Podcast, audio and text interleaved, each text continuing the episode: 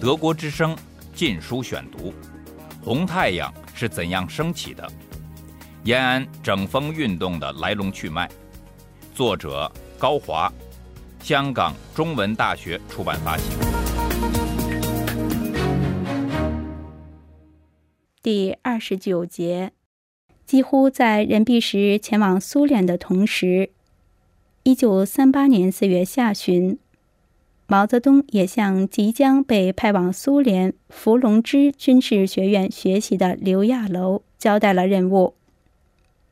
毛为了考察刘亚楼及提高刘的觉悟，已让刘在自己的身边帮助整理文件三个月。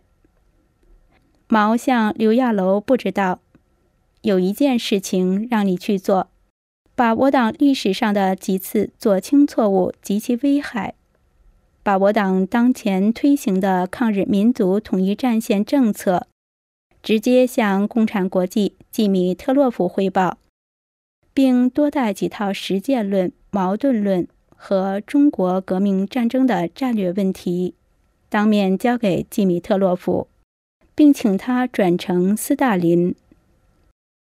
刘亚楼当时只是一名年轻干部，毛且用心如此之深。更遑论对任弼时了。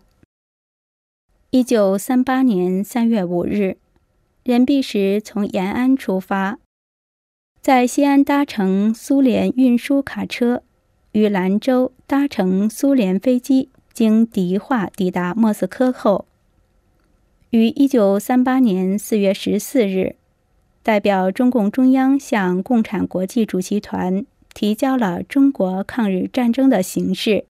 与中国共产党的工作与任务报告大纲。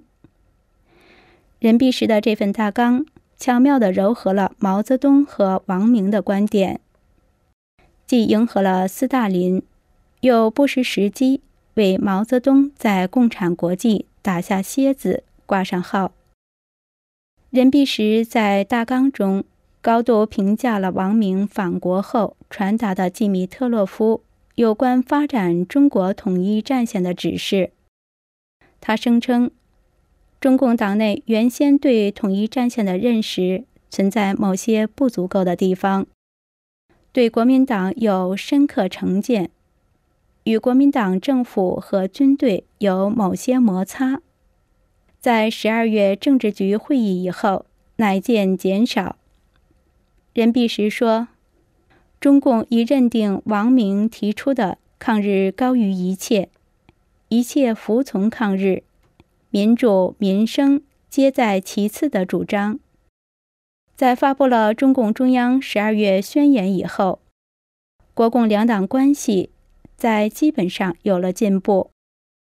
大纲对王明、周恩来等提出的保卫武汉、河南与陕西的口号，也给予了积极的评价。任弼时强调，这是目前中共最重要的任务中的最中心一环。他还表示，中共中央将纠正左的关门主义的工作方式，决定于最近半年内召集党的第七次代表大会。德国之声《禁书选读》：红太阳是怎样升起的？延安整风运动的来龙去脉，作者高华，香港中文大学出版发行。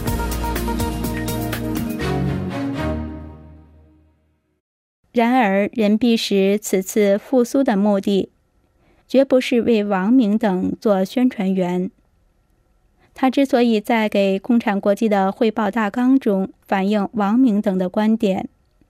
乃是王明的主张已被中共十二月政治局会议和三月政治局会议所接受，已成为现阶段中共的主导性方针。尽管如此，任弼时仍不失时机的要将毛泽东的看法反映出来。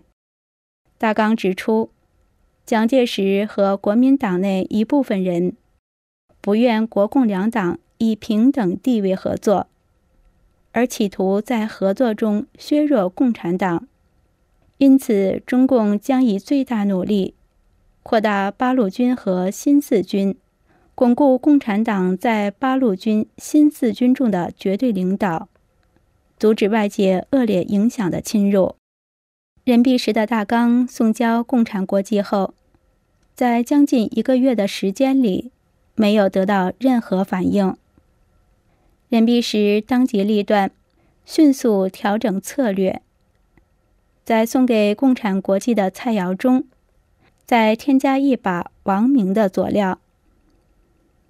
一九三八年五月十七日，任弼时又向共产国际执委会提交一份关于四月十四日报告大纲的补充说明。任弼时在这份补充说明中，提高了对王明的热度。进一步陈述了王明的观点，补充说明突出强调了王明返国后，在对中共中央完善统一战线策略方面所做出的贡献。任弼时明确指出，在王明返国前，之所以造成国共摩擦，除了国民党方面的因素外，中共过分强调了独立自主。民主与民生的要求，也是重要原因。任弼时表示，今后中共的迫切任务就是将广大群众组织到统一战线的各种群众组织中去。任弼时在这份补充说明中，虽然对王明及其思想观点作出进一步的肯定。但这只是策略手段。任弼时的目的是要尽量消除共产国际对毛泽东的怀疑，力争共产国际尽早批准四月十四日提交的报告大纲。正是由于任弼时一九三八年春给共产国际的上述两份报告，对王明及十二月政治局会议多有赞誉之词。所以几十年来一直未予公开。德国之声《禁书选读》，任弼时的策略迅速取得了立竿见影的结果。综合了王明与毛泽东观点的四月十四日报告大纲和五月十七日的补充说明，终于获得了共产国际的肯定。一九三八年六月十一日，共产国际执委会主席团通过了关于中共代表团报告的决议案。对于毛泽东，这个决议案中最有价值的一段话就是：共产国际承认中国共产党的政治路线是正确的。毛泽东当然清楚，这段话中的政治路线。实指一九三七年十二月政治局会议以来的中共路线，但毛却可以对之移花接木，因为十二月政治局会议后，毛的中共首席地位并没有改变，对中共政治路线的表扬，完全可以解释成是对毛的路线的肯定。事实上，毛泽东非常了解共产国际。在他与王明的争执中，是明显偏袒王明一方的。共产国际在六月十一日的决议案中，要求中共诚实、诚恳、积极，用一切办法帮助国民党，甚至提出了中共应协助国民党实行征兵制、建立新军。发展国防工业等一系列与中共毫不相干的建议。然而，毛泽东仍然可以接受这个建议，因为对于不合口味的莫斯科的指令，毛早就练就了一套灵活应付的本领，或将其搁置一边，或避重就轻。总之，毛不会让莫斯科束缚住自己的手脚。在获得初步的成功后，任弼时在莫斯科展开了第二步行动。现在任弼时已毫无必要再向共产国际大捧王明了。人转身一变，开始为改变王明对共产国际的错误影响四处奔走。他满怀热情地充当起毛泽东在莫斯科共产国际办公所在地及驻共产国际各国共产党代表团驻地即柳克斯大厦的游说客。据当时担任任弼时俄文翻译的施哲回忆，任弼时不仅亲自到各国共产党驻苏代表团去宣讲毛泽东对中国革命的贡献，还把在莫斯科的一批中共党员干部分别派到各国代表团去介绍毛泽东的革命理论。施哲回忆道。任弼时在向共产国际提交了汇报大纲后，曾写过一份有关中国情况的报告，专门介绍毛泽东的贡献。其中断定说，只有毛泽东才是中国共产党的领袖。师者的回忆没有引证任何文献资料，恐是师者根据任弼时当时的政治态度。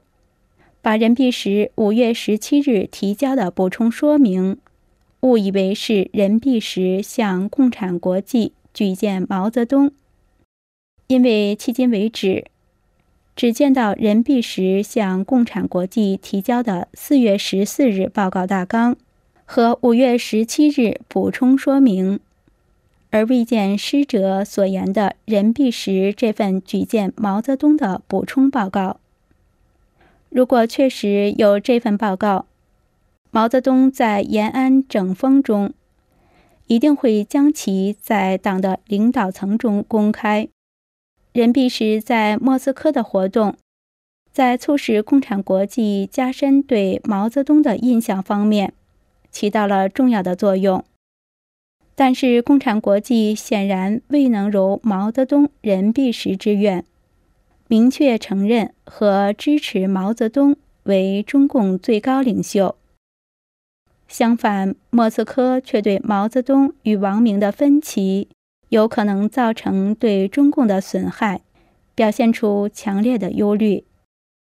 在六月十一日，共产国际执委会主席团有关中共代表团的决议案中。莫斯科敦促中共领导层特别要警惕，日本侦探及国民党的反共分子用一切可能的阴谋诡计，在中共领导同志中造成分歧和纷乱的企图，来破坏中共领导的集体工作。因此，任弼时仍有必要继续留在莫斯科。为毛泽东继续做改善形象的公关工作。不久，任弼时未竟成功的使命，竟意外的由同时在莫斯科的另一人圆满完成。他就是原属王明集团后跳槽至毛泽东营垒的王稼祥。德国之声《禁书选读》：红太阳是怎样升起的？延安整风运动的来龙去脉，作者高华，香港中文大学出版发行。